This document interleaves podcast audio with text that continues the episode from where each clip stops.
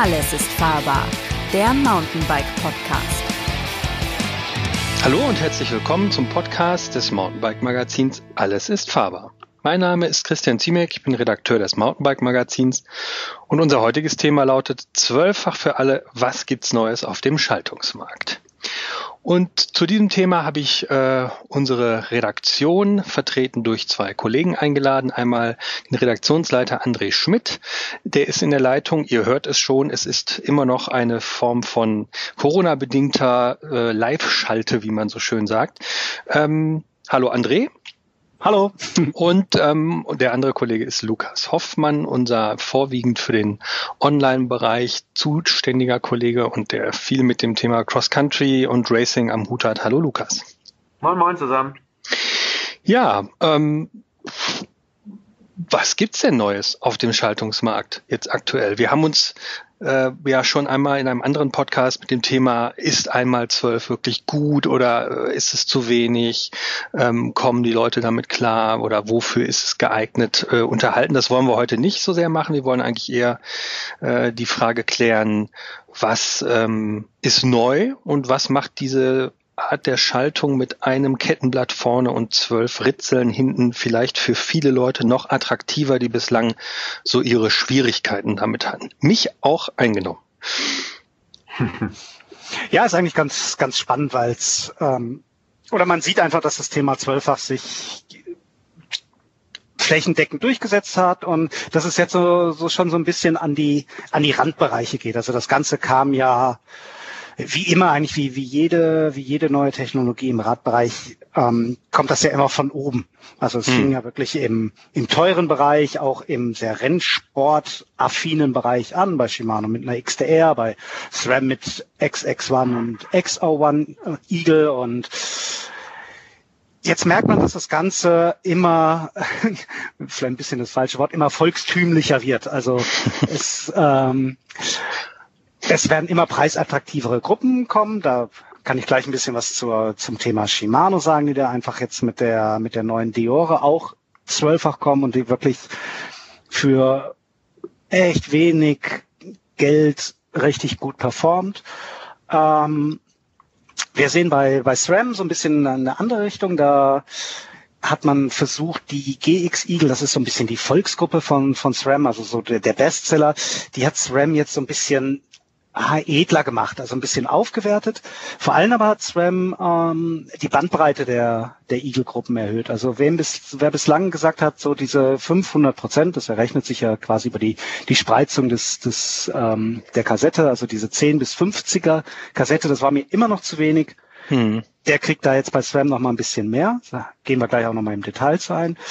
Und es gibt jetzt so ein paar andere Hersteller, die da jetzt einfach mal mit mit aufspringen. Also es gab schon immer im, im Bereich Kette und Kassette viele Fremdfirmen, größtenteils aus dem, aus dem chinesischen und tai, äh, taiwanischen Raum. Und jetzt gibt's aber auch so, so ein paar Hersteller, die wirklich auch Schaltungen anbieten. Also THP zum Beispiel, die hatten wir auch im Test, kann ich auch ein bisschen gleich zu erzählen. Und dann gibt's auch noch Sunrays, die kriegen wir leider gerade noch nicht her. Also es ist noch ein bisschen schwierig, da dran zu kommen. Aber man sieht, der, der ganze Bereich ist jetzt nicht mehr, das ist jetzt nichts mehr für nur noch irgendwie für den, für den gut Betuchten, nichts mehr nur noch für mhm. den Rennfahrer, sondern das kommt jetzt wirklich auf ganz breiter Ebene. Breite Ebene heißt dann bei Shimano ähm, Deore-Gruppe, hattest du eben schon angesprochen. Ähm, günstiger Preis, was heißt günstig? Was kostet die dann? Also eine komplette Gruppe, wenn ich jetzt sage, ich möchte mein Rad umstellen oder umrüsten, falls das geht. Manchmal geht's ja, manchmal vielleicht auch nicht. Ähm, mhm. Was muss ich da investieren? Bei Shimano ist das immer ein bisschen Voodoo. ähm, Weil die keine Endverbraucherpreise genau, haben. Genau, Shimano ähm, oder die Shimano-Politik ist keine sogenannten UVPs rauszugeben. Also es gibt keine offizielle Preisliste bei Shimano. Das heißt, Shimano-Preise sind immer Marktpreise. Ähm, so ganz grob kostet aktuell die komplette Gruppe ähm, mit Kurbel, mit Kettenblatt, mit Kassette, mit Kette, mit Schalthebel, mit Schaltwerk so zwischen 250 und 280, 90 Euro. Ich gehe mal davon aus, dass die Preise online dafür noch deutlich sinken werden, weil momentan liegt die Deore preislich dann so fast auf SLX-Niveau und mhm. eigentlich muss sie da noch ein bisschen runter. Also das liegt jetzt daran, weil die jetzt wirklich gerade erst frisch in, in den ähm, in den Markt kommt. Ist ja eigentlich auch eine 2021er Technik oder Gruppe und die ist aber, das ist auch eigentlich typisch für Shimano und für SRAM. Wenn die was vorstellen, was fürs nächste Jahr ist, dann ist das in der Regel ab den Sommerferien so ganz grob erhältlich. Mhm. Und ja, da, man kann das jetzt quasi täglich sehen. Äh, täglich kommt ein neuer Online-Shop dazu, der, der die Diore jetzt führt. Und das führt online bei den großen Shops wie Bike Components, wie Rose Versand, ähm, wie Bike Discount. Das führt dann bei denen immer zu so einer Preisschlacht. Da will immer jeder, mhm. vor allem das Schaltwerk will immer jeder am günstigsten anbieten. Ja. Und äh, die Welt guckt also, ja auch darauf, ja. Ja, ich, bei uns ist es sehr lustig. Wir haben ja den Online-Preisvergleich äh, Outra bei uns auf der Website und ähm, ja, ich gucke als Onliner natürlich jeden Tag bei uns auf der Website, was so passiert und da kann man wirklich teilweise täglich sehen, wie die Preise wirklich fallen. Ähm, ja, deswegen kann man wirklich bei uns auch mal vorbeischauen auf der Website. Also die kompletten Tests äh, über alle Schaltungen, die wir jetzt reden, natürlich online einzule äh, einzusehen. Und äh, ja, natürlich kann man dann auch noch den einen oder anderen Euro sparen, weil wir den tagesaktuellen äh, Preisvergleich haben. Und da ist es speziell bei der Deore-Gruppe sehr, sehr spannend. Also ich glaube, wir sind, äh, wir haben das Upgrade-Kit ähm, auf der Website, was bedeutet, es ist dann bestehend aus Schalthebel, äh, Schaltwerk, Kette und Kassette. Und ich glaube, wir sind bei knapp 280 Euro eingestiegen ähm, vor drei oder vier Wochen und mittlerweile habe ich eben gesehen, sind wir bei 197 Euro angekommen. Also Boah. ja, da kann man auch mal sich überlegen, ob man dann wirklich alles in der ersten Woche, wo ein Produkt rauskommt, haben muss oder ob man noch mal drei, vier Wochen abwarten kann mit manchen Dingen. Das klingt ein bisschen wie auf dem Aktienmarkt, aber steigen die auch irgendwann wieder? Ab und kann zu schon tatsächlich, ja. Ja, okay. Ja, gibt manchmal natürlich so Sonderangebote und äh, das habe ich jetzt in anderen Bereichen gesehen, da, da springt man dann schon mal um 200, 300 Euro. Speziell ja, dann ist das Sonderangebot ausverkauft und dann ist nur noch sozusagen der nächst teurere verfügbar wahrscheinlich so, ne? Genau, genau. Mhm. Kommt immer ein bisschen drauf an. Also ein bisschen, bisschen auch, äh, ja, Aktienmarkt. Äh, ja gut, wenn man sich einmal für eine Gruppe entschieden hat, dann, dann soll es die, glaube ich, auch sein. Da macht es ja dann auch wenig Spaß, irgendwie nochmal alle zwei Wochen nach dem Preis zu gucken. Für die richtigen Pfennigfuchs natürlich eine Sache, aber ich glaube, mit all den Gruppen, die wir heute vorstellen, macht man grundsätzlich nichts falsch. Die sind alle auf so einem super Niveau. André hat das schon gesagt, die Diore hat so ein edles Finish. Ich hatte sie jetzt das erste Mal in der Hand und äh, ja, das fühlt sich so gut an. Also ich sag mal, früher die Zeiten, wo man eine XDR-Gruppe hatte, die Top-Gruppe von Shimano und gesagt hat, wow, das ist hier wirklich Tech-Porn. Ähm, klar, die sind immer noch da, aber wenn man das dann daneben eine Diore hält, wo man früher mal gesagt hat, oh Gott, das ist die günstigste Gruppe, äh, ich, ich will unbedingt immer das beste Produkt haben, die sind echt rum. Die macht so einen super Eindruck, klasse Verarbeitung. Klar, hier und da merkt man, wo der Preis dann herkommt, aber wenn man sich die ans Rad schraubt, finde ich, sieht die echt klasse aus. Und ich finde, das sind auch so das sind jetzt auch Zeiten, wo wir hinkommen, wo man echt keine großen Unterschiede zwischen den Gruppen mehr spürt. Wobei verlässlich war die Diore schon immer, die haben halt nur jetzt am Finish halt noch richtig was. Genau, das meine ich halt. Also klar, mhm. das war immer eine mhm. super Gruppe. Klar, äh, ich sag mal, für einen Cross Country Racer für mich immer zu schwer. Ja. Aber ähm, halt optisch auch so, wo man gesagt hat, ja, okay, da sieht man, dass die jetzt die günstigste Gruppe ist. Aber wenn man die sich jetzt ans Rad schraubt, wenn man den Umwerfer speziell hinten sieht, ähm, ja, wenn da nicht Diore draufstehen würde und würde es wahrscheinlich einen äh, Blindtest machen, dann würde dir keiner sagen können, ist das jetzt SLX, äh, XT oder Diore gefühlt. Also klar, wenn man sich auskennt, natürlich, aber so auf den ersten Blick macht das alles einen klasse Eindruck. Und ich finde, das für wenig Geld zu bekommen, das ist auch echt äh, eine, coole Richtung, in die wir uns jetzt bewegen. Ja, man muss vor allem dann ja auch, auch sagen, also wenn wir bei der, wenn wir bei der Deore wirklich, wahrscheinlich landen wir für die ganze Gruppe mal irgendwie bei 200 Euro. Ähm, das heißt, die komplette Gruppe ist im Prinzip günstiger, als wenn ich mir ein XTR-Schaltwerk alleine kaufe. Und ähm, rein, was die Schaltperformance angeht, ist der Unterschied wirklich minimal. Also die Deore, ich bin, bin die Gruppen jetzt alle im Test gefahren, die schaltet extrem gut, super harmonisch, eine super Hebelergonomie. Das ist ein Jota schlechter vielleicht als bei einer XT oder XTR. Aber das werden ganz viele nicht merken. Wenn die Schaltung gut eingestellt ist, wird die, da wird keiner unzufrieden mit sein. Sie sieht da gebe ich Lukas recht, auch noch wirklich toll aus. Sie, ist, sie hat ein schwarzes Finish, was, was sehr elegant wirkt einfach, was überhaupt nicht billig wird, wirkt. Ähm, sie hat fast alle Technologien der XTR, nicht ganz alle. Also man kann mhm. zum Beispiel mit dem ähm, mit dem oberen der beiden Hebel nur einen Gang hoch, nee, runterschalten. Ah, okay. Runter mhm. Genau.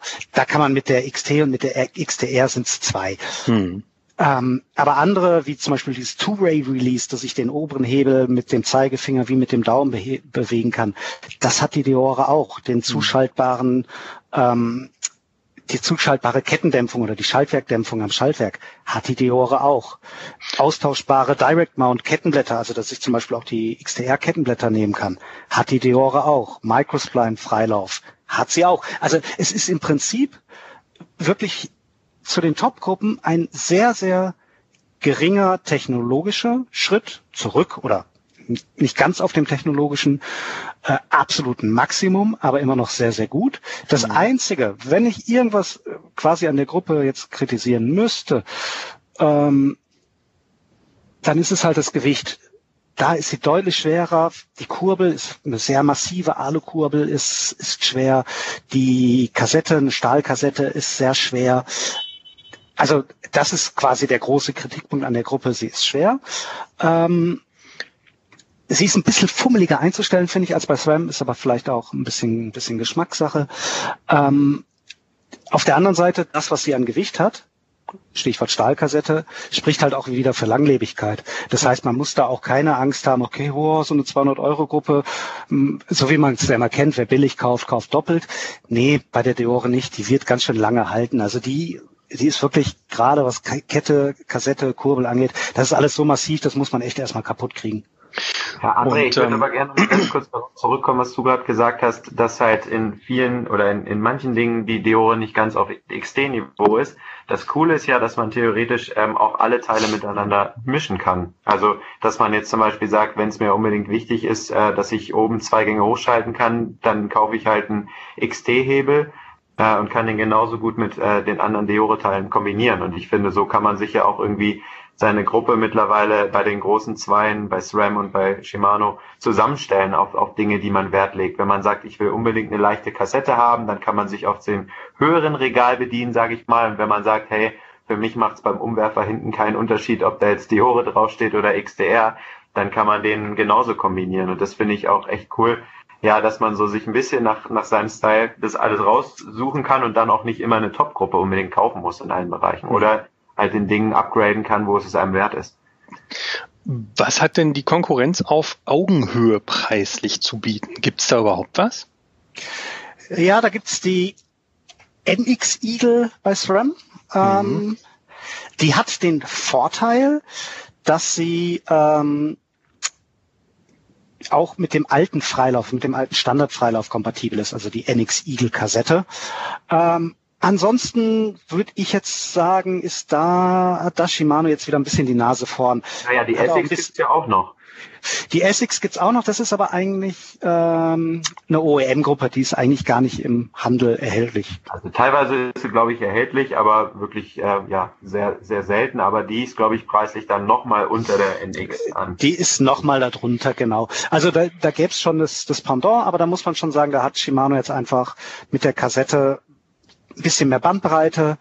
Ähm, und da wirkt die, die Diore auch ist auch nicht, nicht, nicht unnormal. Die hat jetzt auch wieder quasi zwei Jahre Vorsprung. NX und Essex sind schon ein bisschen älter bei SRAM. Ähm, da wirkt die Shimano Dior jetzt einfach moderner. Das heißt, wenn ich da die Möglichkeit habe, meinen Freilauf entsprechend umzurüsten auf Microspline, dann würde ich jetzt in dem Fall tatsächlich sagen, da geht der Punktsieg jetzt mal an Shimano, also wirklich bei der auf der Preisklasse 200, 250 Euro. Also wichtiger Aspekt auch für alle Leute, die jetzt zuhören und sich überlegen, ich will jetzt auf einmal 12 umsteigen und Shimano kenne ich, mag ich, ich mag das Schaltgefühl, wobei man da auch sagen muss, von früher, sage ich jetzt mal, zu heute, also zu den einmal zwölffachgruppen hat sich das Schaltgefühl deutlich verändert. Es ist deutlich straffer geworden und ähm, man braucht ein bisschen mehr Kraft im Finger, um die Gänge zu betätigen. Ähm, aber letztlich trotzdem vollkommen präzise, alles halt nur ein bisschen, bisschen straffer. Aber man braucht eben ein anderes einen anderen Freilauf. Entweder man kann den Freilauf vielleicht umrüsten an dem Laufrad, was man hat, oder es äh, ist vielleicht auch ein neuer Laufradsatz fällig, ähm, weil der Microspline Freilauf Standard eben nicht mit dem Hypergleitstandard, also dem alten HG Standard, der jetzt seit, ich weiß nicht wie viel Jahren, 20 Jahren oder länger, ähm, aktuell war, ähm, das ist nicht kompatibel. Das heißt, da müsste man dann eventuell umrüsten. Oder man muss auf jeden Fall umrüsten. Die Frage ist nur, wie umfangreich. Genau. Oder man nimmt eine Kassette von Fremdanbietern, wie zum Beispiel Sunrays. Ähm, da wird man dann aber zum einen oder man muss ganz zwangsläufig dann auf das kleine Zehnerritzel verzichten. Auf den Standardfreilauf passt nun mal als kleinstes Ritzel nur ein Elver. Das ist ja auch der Grund, warum SRAM und Shimano da quasi neue Freiläufe entworfen haben. Mhm. Und man wird, das ist zumindest meine Erfahrung, da dann schon ein bisschen auf Schaltperformance verzichten müssen. Da haben SRAM und Shimano, was die Technologien angeht, die sie in die Kassetten packen, also Steighilfen etc., da haben die einfach ja, da haben die einfach einen Vorsprung gegenüber ähm, dem, was da jetzt sonst so in Asien mal mal so vom Band fällt, jetzt mal ein bisschen despektierlich gesagt. Ähm, das ist auch kein Wunder. Da ist einfach viel, viel mehr ähm, Erfahrung, viel, viel mehr Know-how und vor allem da sind viel, viel mehr Patente. SRAM und Shimano halten einfach bestimmte Patente.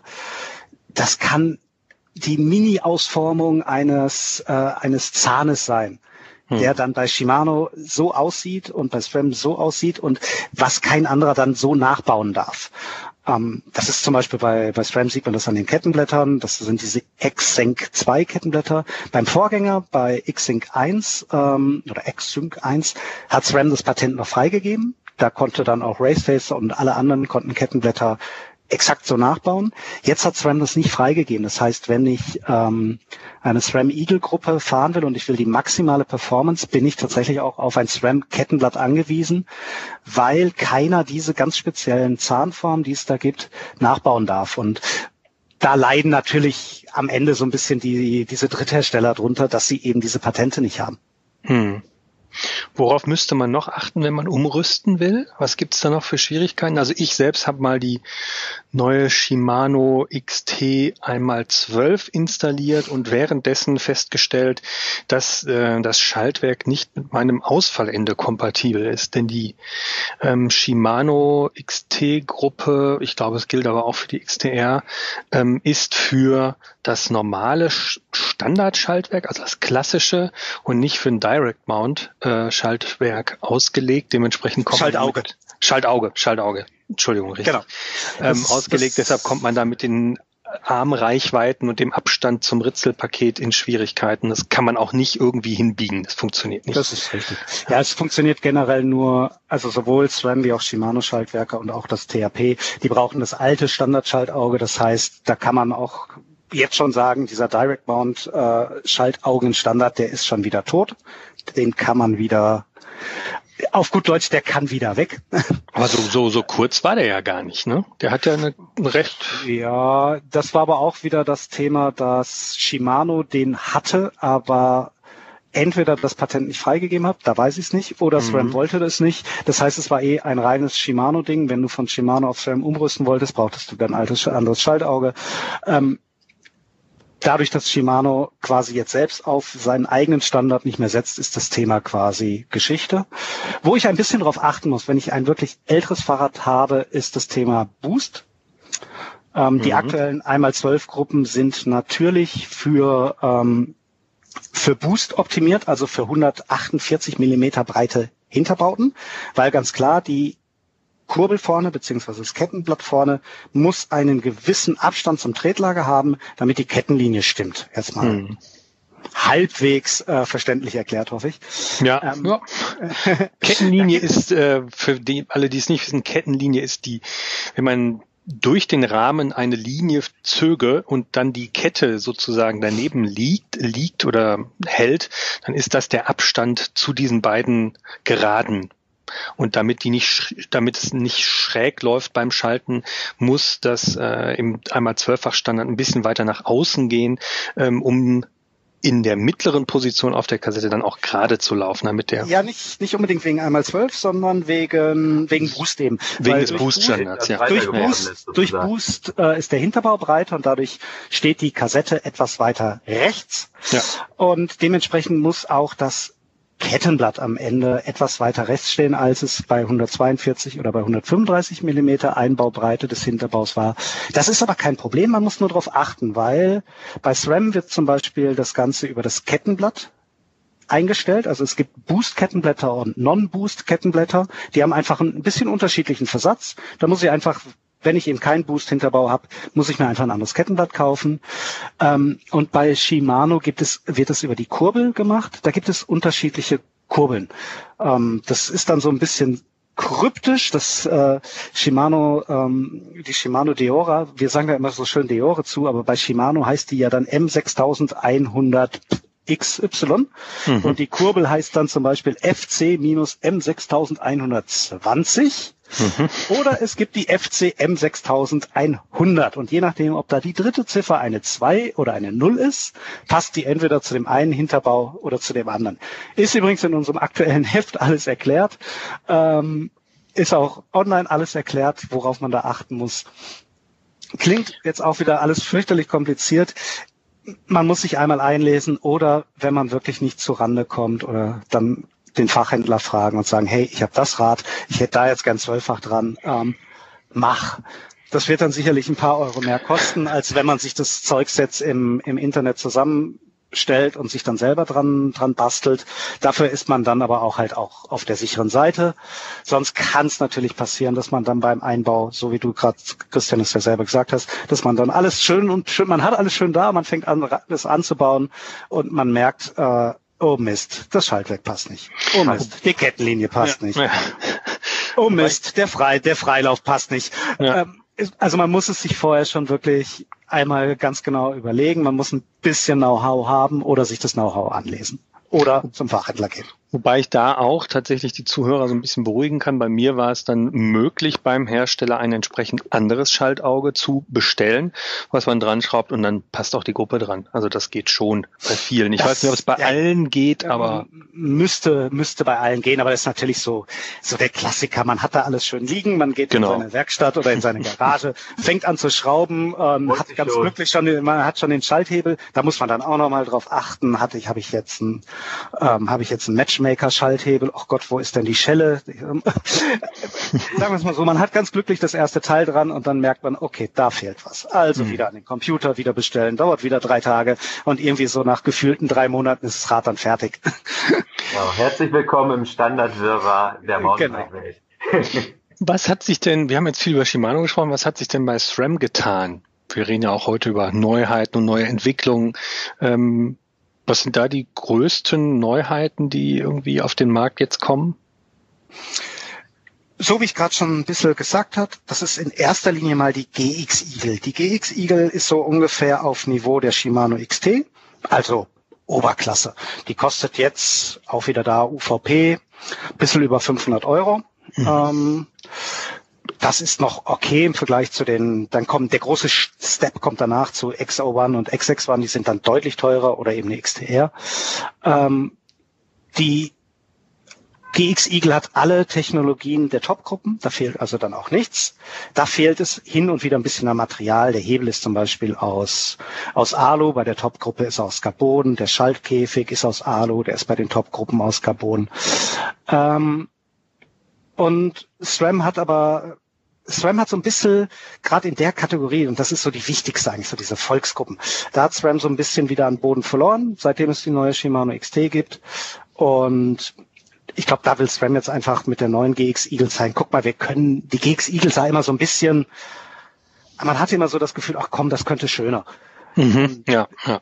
Da hat, da hat Sven jetzt, jetzt viel dran gearbeitet. Das Finish sieht wirklich klasse aus. Es gibt eine richtig schöne Alu-Kurbel, eine sehr schöne Gabon-Kurbel. Das kann man auswählen, kostet ungefähr 100 Euro Unterschied, macht aber auch ungefähr 100 Gramm dann wieder aus. Ähm, und die ganze Gruppe wirkt optisch jetzt wirklich sehr clean, sehr schön.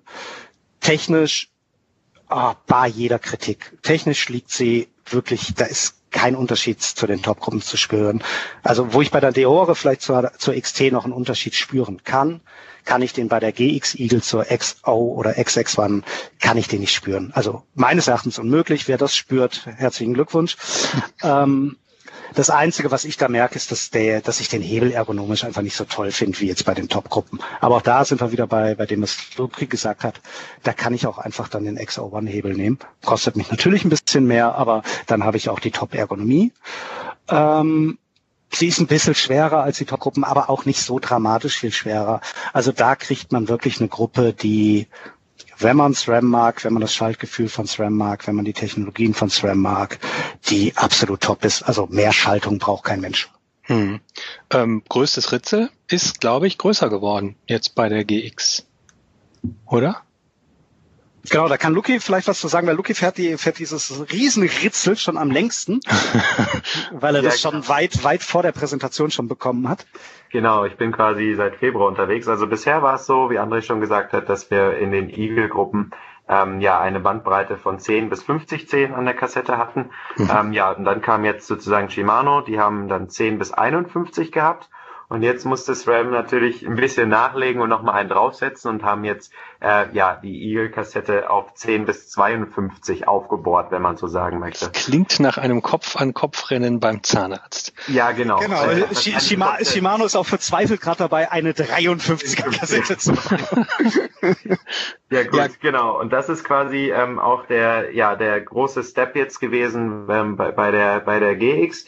Ähm, ja, und man kann sagen, dass dieser Unterschied Unterschied dann schon merklich ist beim Fahren. Ob das es jetzt äh, 52 sind statt nur 50, es wird der normale Mensch sagen, zwei Zähne merkt man das. Ja, man merkt es doch schon sehr, sehr deutlich. Also es ist speziell am Berg, wenn es richtig steil wird, sage ich mal, wird jetzt äh, ja der, der letzte Gang zu so einem richtigen Rettungsring. Also mhm. wenn es gar nicht mehr geht und man wirklich Kadenz braucht, dann schaltet man jetzt auf 52er und man fährt jetzt wirklich überall hoch, muss ich mal sagen. Und das macht jetzt die einmal zwölf Gruppen für mich wirklich voll ähm, volkstauglich, sage ich mal, weil ja, ich als, als fitter Cross-Country-Racer, ich komme auch mit einer 10-50er-Kette zurecht, aber man muss ja auch an, ja, an, an Leute denken, die jetzt irgendwie nicht jeden Tag wie ich Radfahren gehen oder äh, fit sind oder vielleicht auch ein bisschen schwerer sind und da ist dieser Rettungsring jetzt wirklich Gold wert, weil damit meines Erachtens kommt man da eigentlich jeden äh, ja, äh, Mittelgebirgeberg oder irgendwo in den Alpen gut hoch.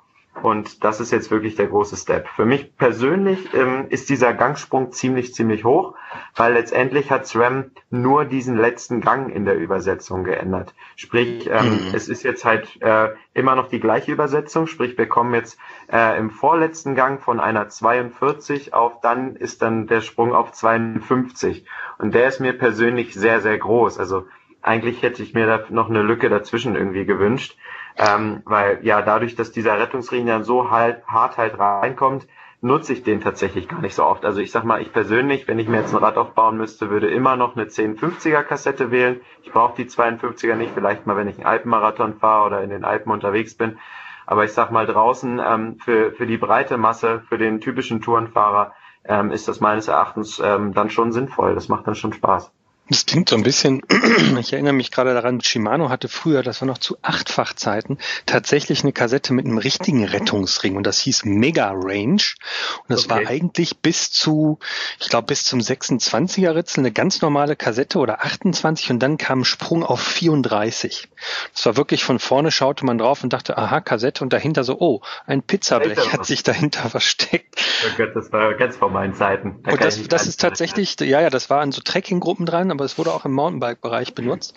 Ähm, erinnert mich so ein bisschen daran. Äh, Wahrscheinlich ist da ja aber auch irgendwann mal Feierabend, weil ich meine 52, wir kommen mit 53 ähm, dann schon angenommen, das gibt es, oder der nächste sagt vielleicht, wir gehen auf 54, das dürfte wahrscheinlich gar nicht mehr funktionieren, weil ähm, die Schaltwerke dann ja auch immer tiefer rutschen. Ich meine, klar, wenn wir jetzt 27,5 Zoll Laufräder haben oder 29 Zoll, ähm, hat man mehr Bodenfreiheit, aber bei, äh, bei vielen großen Kassetten ist dann das Problem, dass das Schaltwerk, der Schaltkäfig immer weiter Richtung Boden geht und irgendwann natürlich auch in die Gefahr kommt, abzureißen. Ne? Ja, da ist ja, mal vorweg ganz kurz, ähm, da müssen wir nochmal vielleicht kurz zwischengrätschen für alle, die jetzt gerade gehört haben, brauche eine 52er Kassette, das habe ich mir immer gewünscht, kann ich die jetzt einfach auf meine aktuelle Eagle-Gruppe äh, draufschrauben. Da, da kurz eingeschränkt. Gehen wir noch einen Schritt zurück, okay. Ja. Genau, da, wie du gerade schon gesagt hast, Christian, ähm, das Schaltwerk packt das in dem Sinne nicht. Also es würde theoretisch passen, dass die, diese Umschlingung passt vom Schaltwerkskäfig. SRAM sagt aber bei den alten äh, ja, äh, Eagle-Gruppen funktioniert das nicht. Also bis auf das elektronische AXS-Schaltwerk, das zum Beispiel ist mit der 52er Kassette kompatibel. Alle anderen Gruppen wurden jetzt, sage ich mal, refreshed. Also die gibt es jetzt in neu, wie die GX, die XO1, die XX1. Da braucht man dann ein spezielles Schaltwerk, wenn man mechanisch unterwegs ist, was dann diese 52 Zähne packen würde. Ähm, ist dann aber auch wieder mhm. rückwärtskompatibel. Sprich, das neue Schaltwerk könnte auch mit einer 1050er Kassette gefahren werden. Wenn das man liegt das wahrscheinlich an der Kapazität des Schaltwerkarms, der halt dann genau, die Kette aufnehmen muss. Genau. Ja. Hm. Genau. SRAM genau, hat, das kurz dazwischen gegrätscht.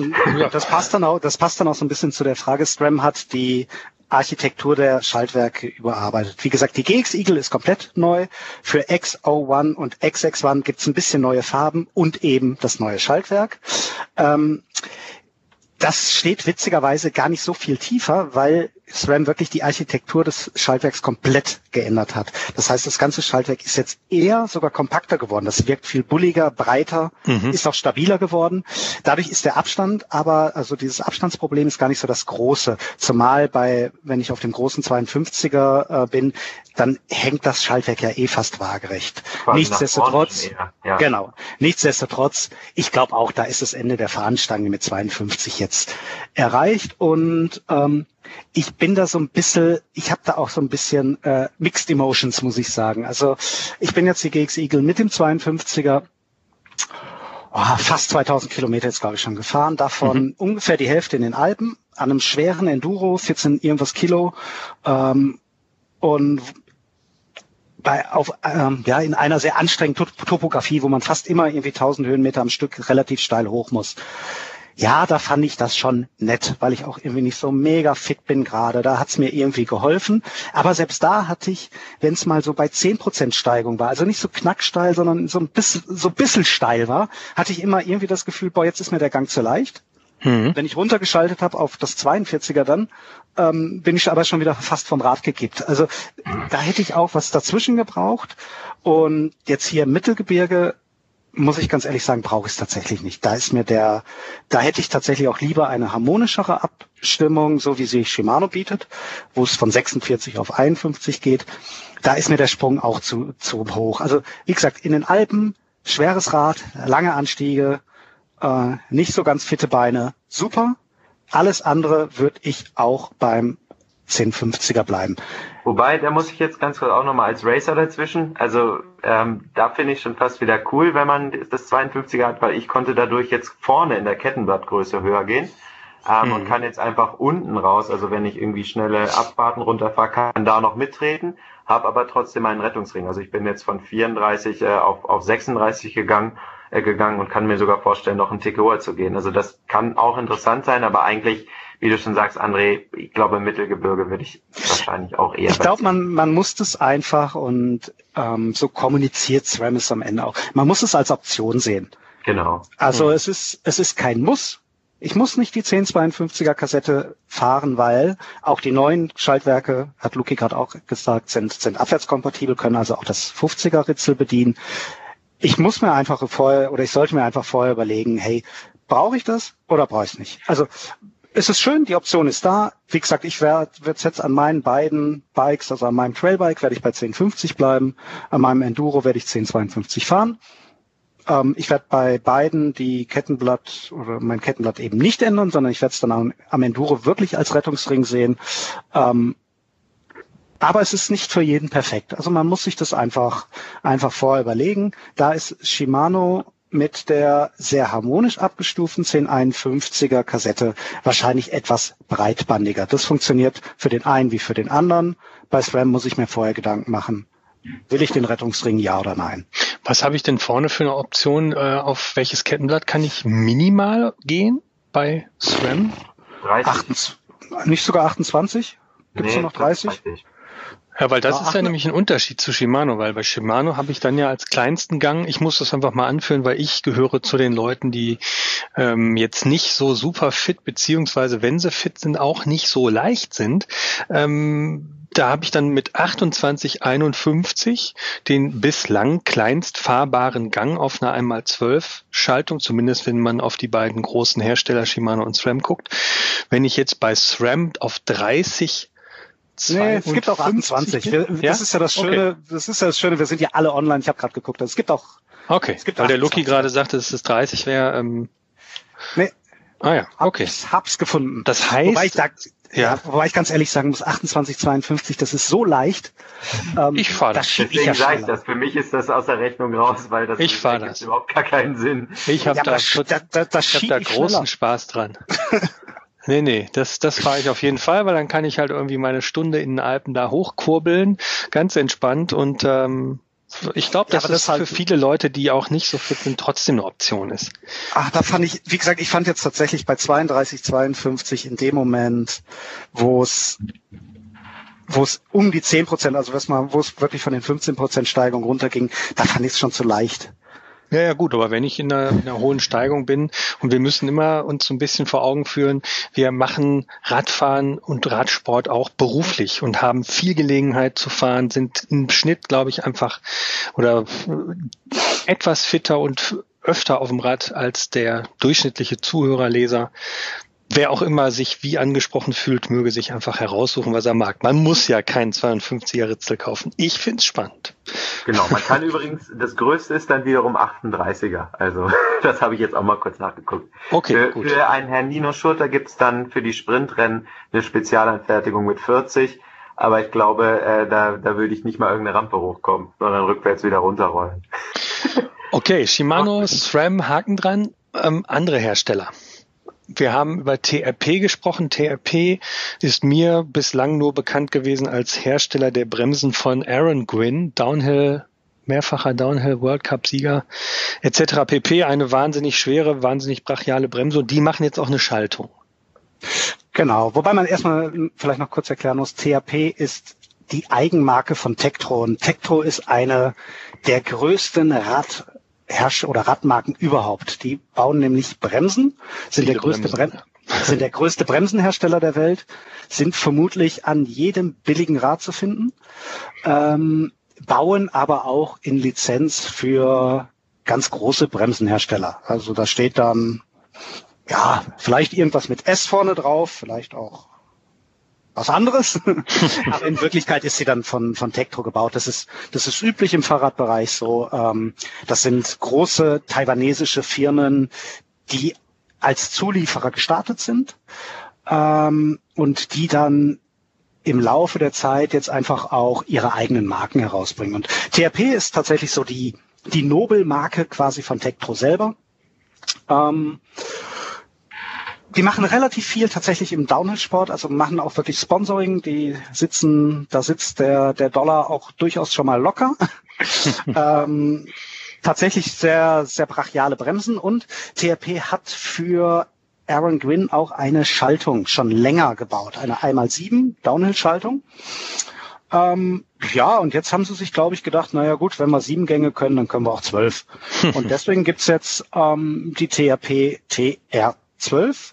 Das ist eine halbe Schaltungsgruppe, sage ich mal. Also die TR12 besteht nur aus Schalthebel und aus Schaltwerk. Alles andere muss ich mir von anderen Firmen dazu nehmen. Ähm, THP selber empfiehlt SRAM zu nutzen. Also mhm. SRAM-Kassette, SRAM-Kette und Kurbel, whatever, also auch SRAM oder halt Braceface. Ähm, und auch das, weil wir gerade das Thema 52 und 50 haben, das THP-Schaltwerk packt nur die 50er. Hm. Also 1052 geht mit dem THP-Schaltwerk nicht. Die 1050-Kassette geht und das harmoniert auch sehr gut. Und warum sollte ich das kaufen? Was für Vorteile hat diese Schaltungsgruppe? Ähm, ja, warum sollte ich das kaufen? Also einmal für, es gibt ja so, es gibt ja immer wieder Leute, die sagen, ach nee, diese großen Konzerne, also mal abgesehen davon, dass Tektro auch riesig ist, die dann, die dann sagen, nee, Shimano. halt nicht so oft an der Eisdiele. Genau, ach nee, Shimano, die, ah, dieser Riesen, ach nee, das mag ich nicht und SRAM, nee, ach, das sind ja Amerikaner, die mag ich auch nicht, die sind auch doof. Also, wer irgendwie sagt, so, er möchte wirklich was anderes fahren, der hat da natürlich mal die Chance, also, das, und ist ja auch mal irgendwie ganz cool. Ich meine, Shimano und SRAM dominieren den Schaltungsmarkt jetzt seit ach, seit irgendwie seit Menschengedenken. Und beim Rennradbereich, da habe ich ja immer noch die Möglichkeit, wenn ich da in Anführungszeichen cool sein will, dann nehme ich ja Campagnolo. Mhm. Bin irgendwie ganz stolz drauf und bei, im, im Mountainbike-Bereich hatte ich das jetzt jahrzehntelang irgendwie nicht die Möglichkeit und jetzt gibt's mit THP und wie gesagt, Sunrace hatte auch noch was, aber das haben wir auch noch nicht in der Hand gehabt, mit THP zumindest die Möglichkeit, mal was anderes zu fahren.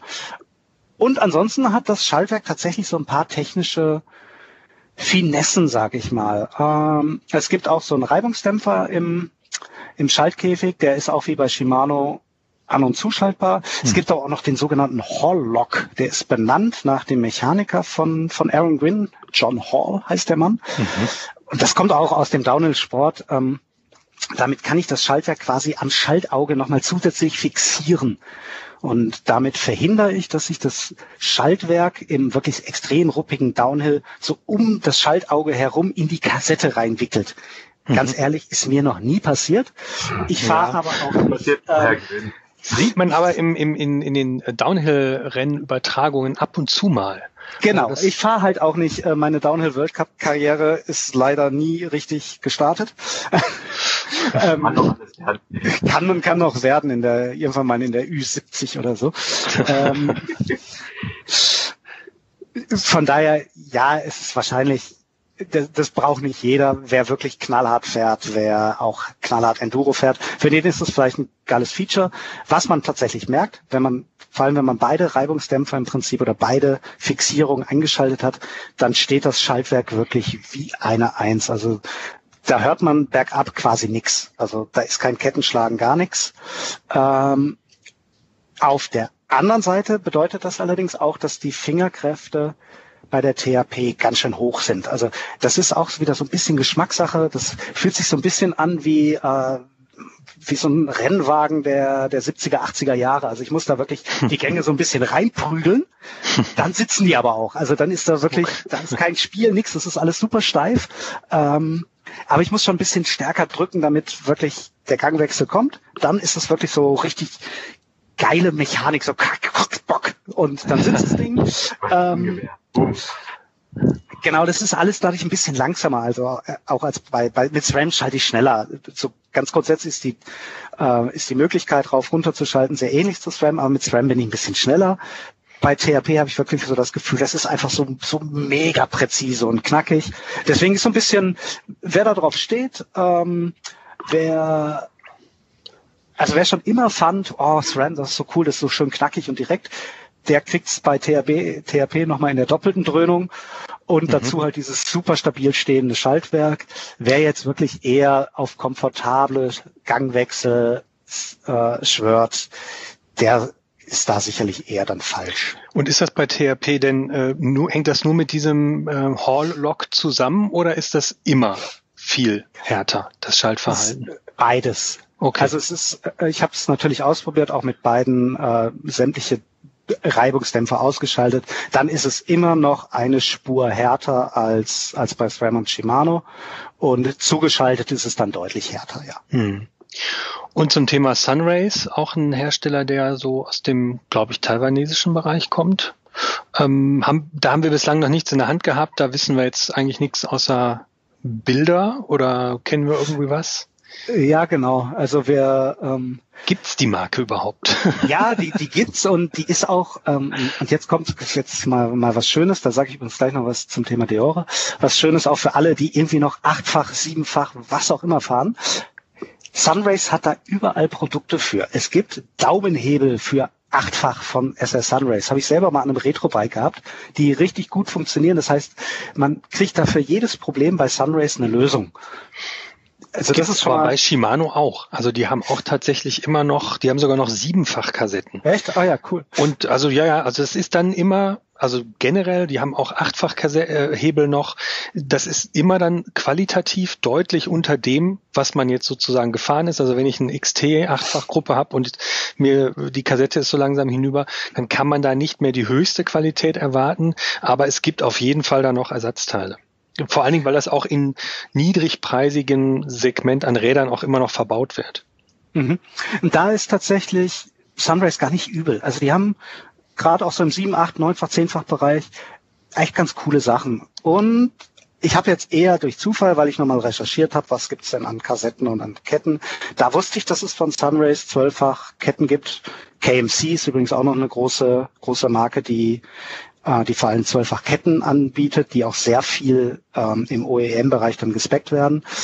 Ähm, und da ist mir dann tatsächlich beim Durchstöbern der Website aufgefallen, oh, die haben ja auch zwölffach Schaltwerke, oh, die haben ja auch zwölffach Schalthebel. Mhm. Es ist aber auf dem deutschen Markt scheinbar noch nicht da. Ich habe es in keinem Online-Shop gefunden. Ähm, vielleicht kommt's. Das kann natürlich jetzt auch so ein bisschen Corona-bedingt ähm, daran liegen, dass da vielleicht einfach auch ein Dampfer weniger über über das Meer gefahren ist als, als geplant. Also vielleicht kommt das und wenn es mal irgendwo erhältlich wird, äh, sein wird, dann, dann besorgen wir uns das mal einfach und gucken uns das mal an. Äh, es ist zumindest, wenn man den, den Angaben auf, auf der Homepage glaubt, sagen wir es mal im Konjunktiv, sie sagt, die Sachen wären sehr leicht. Also hm. ganz schön geringe Gewichte, die die da angeben. Hm. Das macht mal spannend für mich. Und ähm, ja, was haben wir vergessen? Kann man denn überhaupt mischen eigentlich zwischen den verschiedenen Anbietern? Ist das problemlos möglich oder gibt's da? Also wahrscheinlich ist es eher nicht möglich, ne? Hm. Es wäre in Teilen möglich. Also Schalthebel, Schaltwerk zum Beispiel kann ich zwischen Shimano und SRAM nicht mischen, weil die Hersteller eine unterschiedliche Übersetzung des Zuges nutzen. Hm. Also das geht schon mal gar nicht. Ähm, ich kann auch keine SRAM-Kassette auf einen Microspline-Freilauf packen, keine Shimano-Kassette auf einen XD-Freilauf. Theoretisch kann ich eine, kann ich eine Shimano-Kette an der SRAM-Schaltung nutzen. Aber ganz ehrlich, das macht keinen Sinn. Hm. Es funktioniert schlechter.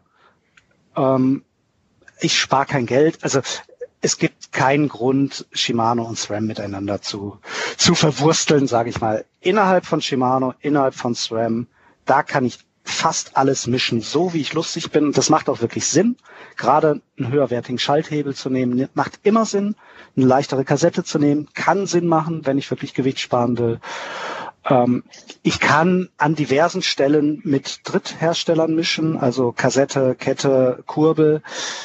Würde ich ganz ehrlich aber auch nur dann machen, wenn ich A, ein Problem habe, nämlich weil ich eben, wie ich es am Anfang mal gesagt habe, die, ähm, nicht den richtigen Freilauf habe, oder wenn ich wirklich etwas ganz Spezielles erreichen will. Also es gibt zum Beispiel von E13 und auch von Raceface Kurbeln, die sind einfach leichter als alles, was Shimano und SRAM anbietet.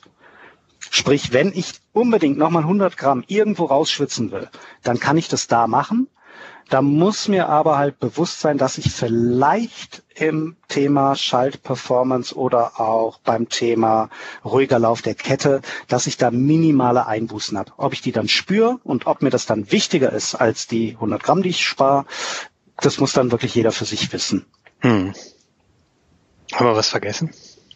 Ja, wir haben was vergessen und zwar Shimano Deora. Nochmal. Jetzt dürfen alle hinhören, die zwölffach doof finden und es trotzdem bis jetzt ausgehalten haben in dem Podcast. Also ich. Ähm, die Shimano Deore gibt es als Zwölffachgruppe nur mit einmal zwölf. Es gibt keine Umwerferoption. Ähm, es gibt keinen zweiten Schalthebel. Aber es gibt die Deore auch in einer Elffach und sogar in einer Zehnfach-Version und da auch jeweils in einer Zweifachversion. Also es gibt eine neue Deore-Gruppe, neue Technologien in 2x11 und in 2x10. Und wir haben noch was vergessen. Aber wenn jetzt irgendwie, äh, wir hatten ja in dem anderen Podcast auch schon das Thema, ähm, ist einmal zwölf so toll, wenn jetzt sozusagen die Hersteller eigentlich nur noch Räder bauen, an die gar kein Umwerfer mehr dran passt. Was mache ich denn da dann mit den Gruppen? Hilft mir, dann hilft mir das natürlich wenig. Aber dann wenn ich eine Schelle. Nein, aber wenn ich ein älteres Rad habe, wo ein mhm. Umwerfer dran passt, ähm, und ich habe da jetzt aktuell zum Beispiel eine zweimal elf oh, irgendein, ja, irgendein älterer Shimano-Mix aus XT, SLX und Deore und der ist jetzt hinüber. Ähm, und ich will aber bei zweimal elf bleiben, weil mir irgendwie die Übersetzung gefällt, ähm, dann habe ich da die Möglichkeit, wirklich eine, eine, aktuelle Gruppe einfach zu bekommen. Das ist dann zwar nur die Deore, aber sie ist aktuell und in der Regel habe ich lieber eine aktuelle Deore als eine fünf Jahre alte XT. Hm. Lukas, du wolltest auch noch was sagen. Ja, genau, wir haben noch was vergessen. Und zwar bei SRAM, äh, das Auge ist ja auch immer ein bisschen mit, oder beziehungsweise wir Mountainbiker wollen ja alle unser Schätzchen auch immer richtig schön äh, in Sachen Optik haben. Und da ist es natürlich bei SRAM so, dass die, sage ich mal, mehr Farbvarianten in ihren Schaltungsbereichen äh, haben. Speziell bei den Top-Gruppen, bei der XX1 ähm, gibt es mittlerweile, wenn ich mich nicht erzählt habe, fast fünf Farbvarianten. Also wir haben einmal natürlich eine normal schwarze Kassette, ähm, dann haben wir die sogenannte Rainbow Optik, also Euslig, das ist dann so fast eher regenbogenfarben. Dann gibt es sie in Gold und jetzt neu, jetzt gibt es sie in Copper. Das ist quasi so ein Bronzeton. Also mhm. ja, wenn man da sein Rad nochmal irgendwie anpassen will oder irgendwie noch ein optisches Highlight setzen will, speziell hinten im Drivetrain, dann sind äh, ja hat man bei SRAM natürlich nochmal ein paar Möglichkeiten mehr. Ähm, geht aber natürlich ins Geld, weil wie ich schon gesagt habe, das sind die Top-Gruppen ähm, ja, und so eine Kassette äh, in Copperfarbe kostet aktuell im Netz so um die 300, 340 Euro. Das ist natürlich schon amtlich dann. Aber ja, wie gesagt, das Auge ist äh, auch immer ein bisschen mit. Und noch was haben wir vergessen, und zwar aktuell liegt in der Mountainbike-Ausgabe August 2020 am Kiosk ein Heft, in dem 15 Seiten geballtes Wissen zum ganzen Thema, was wir hier eben schon diskutiert haben, liegen. Da kommt sicherlich noch das eine oder andere, ich glaube sogar eine ganze Menge an Wissen dazu, was jetzt bei unserer netten Plauderei hier sozusagen nicht erwähnt wurde. Hinten dran ist auch noch in diesen 15 Seiten enthalten ein Schrauber-Special, wie ich umrüste, wie ich mein Rad umrüste von einer anderen Schaltungsart auf einmal 12. Und ja, wenn ihr unseren Podcast mögt und äh, gerne zugehört habt, solltet ihr ihn auch gleich hier auf der Seite abonnieren. Ähm, unser Newsletter auf www.mountainbike-magazin.de natürlich sowieso. Ihr könnt uns auf Facebook und Instagram folgen. Die Möglichkeiten des Social Media sind unbegrenzt. Nahezu. Ja, dann verbleiben wir erstmal so und ähm, bitte abonniert uns, dann verpasst ihr auch die nächste Folge nicht. Und wir verbleiben mit einem Alles ist fahrbar, denn so ist es ja auch. Tschüss und bis zum nächsten Mal. Ciao. Ciao. Alles ist fahrbar. Der Mountainbike Podcast.